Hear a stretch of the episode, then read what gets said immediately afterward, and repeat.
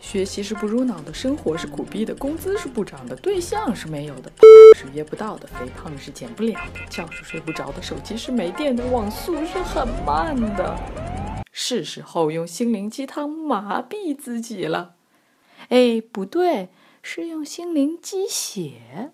用真善美的心理知识 PK 假大空的心灵鸡汤，让你在苦逼的生活中继续苦逼，但是清醒。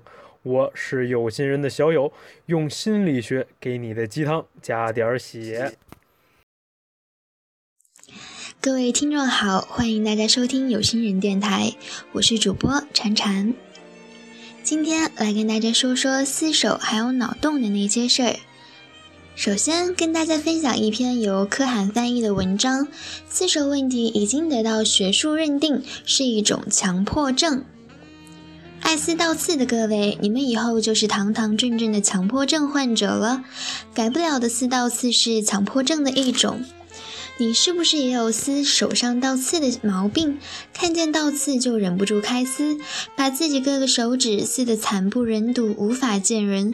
被妈妈打一百次手也改不了，再也不用为这个改不了的坏习惯感到羞愧了。事实上，经受这个毛病折磨的人并不少。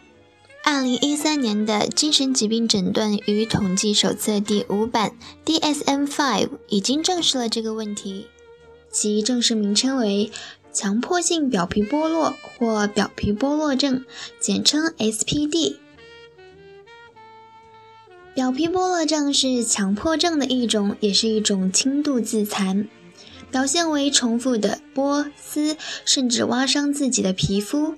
主要集中在脸、嘴唇、头皮、手或胳膊，也可能发生在其他部位。这种病症通常独立于其他生理或精神障碍，通常发生在人感到焦虑、紧张、恐惧、兴奋或无聊时。患有此症的人可能会花上几小时在撕自己的皮肤倒刺这件事上。由于剥落皮肤可能会导致一些皮肤疾病或外观改变，这种症状也可能影响社交以及人际关系。严重影响生活的表皮剥落症需要寻求心理医生、精神科医生或行为治疗师等专业人士的帮助。同样，有事没事咬指甲和有事没事拔头发也是强迫症的两个类型。现在把自己的手撕得面目全非的各位。你们从今以后就是堂堂正正的 SPD 患者，记得严重影响生活要去寻求治疗哦。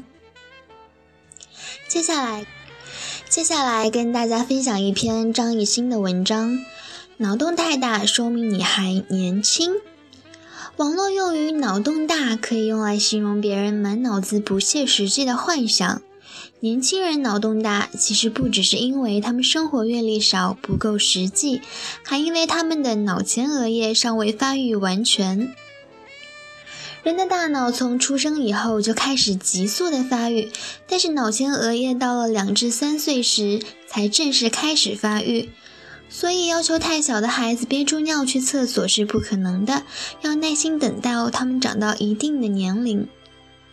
一直持续到六岁达到高峰，六岁后发育就会趋缓。在这三岁到六岁的急速发育时期，对脑前额叶的正确的训练，对于孩子以后的成长和人格健全是一件极其重要的事情。记忆、判断、分析、思考、操作是大脑前额叶控制下表现出来的五项基本能力。在儿童三至六岁期间，通过对记忆、判断、分析、思考、操作能力的锻炼，能有效开发脑前额叶。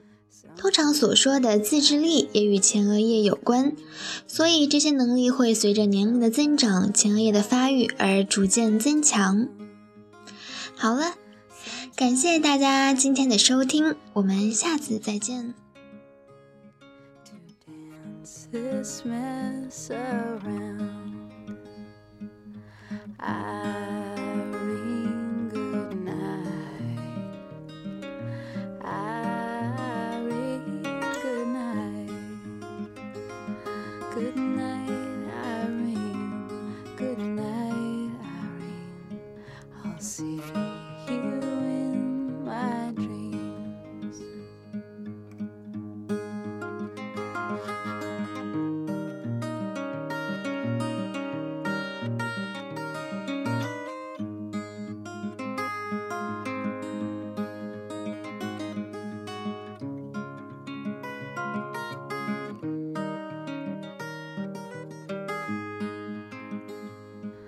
The gogies are all dreaming. The birds are sleeping tight. The sun's gone down. The stars are out. The moon is shining.